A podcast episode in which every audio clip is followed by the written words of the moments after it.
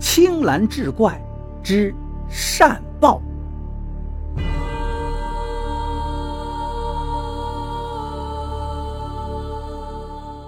话说睢宁县有个知县姓钱，县里有个惯例，在路上死了人，地界所属的主人需要拿出八千文钱交给官府安葬这个死人。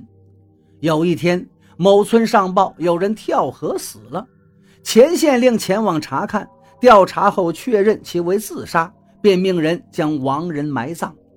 回到衙门。差役送来那处地界主人上缴的八千文钱，钱县令把钱收下，见这个钱呢用红绳子穿着，颜色很是鲜艳，不解其故，便询问差役。差役说：“那地界主人家境贫寒，拿不出八千文钱，于是便将小女儿卖给郊村的一个人为妾，得了一万钱。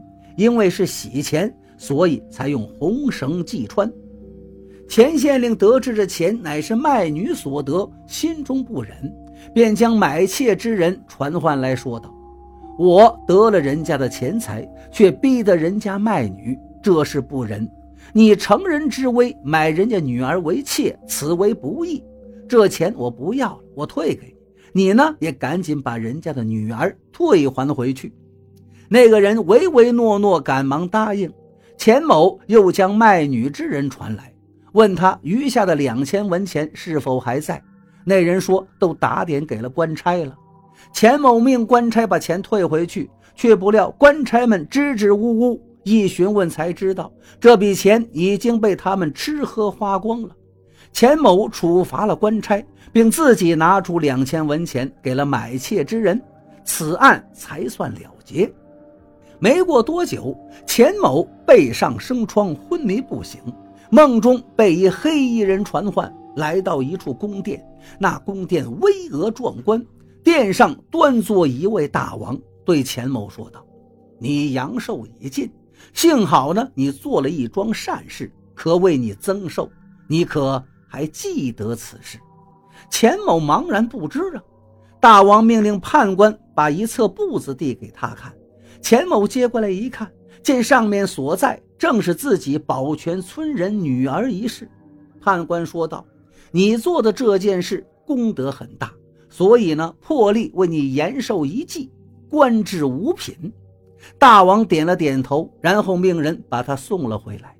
钱县令醒来后，没过多久，背上的疮便好了。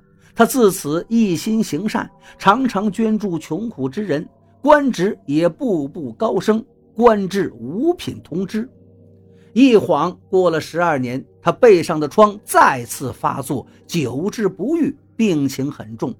家里人想要为他准备后事，却又有些迟疑。询问他道：“您过去做过一桩善事，尚能延寿一季。近几年来，您所做善事无数啊，那阴间难道就不能再给您延寿吗？”钱某听完笑道。过去我做善事乃是无心所为，不求善果，所以得地府看重；而现在所做善行为故意为之，恐怕地府并不重视。这次我怕是劫数难逃。故意做的善事，终究与无意做的善举不同啊！又或许在来生有所报偿吧。没过多久，钱某便因背上疮疾复发。而死。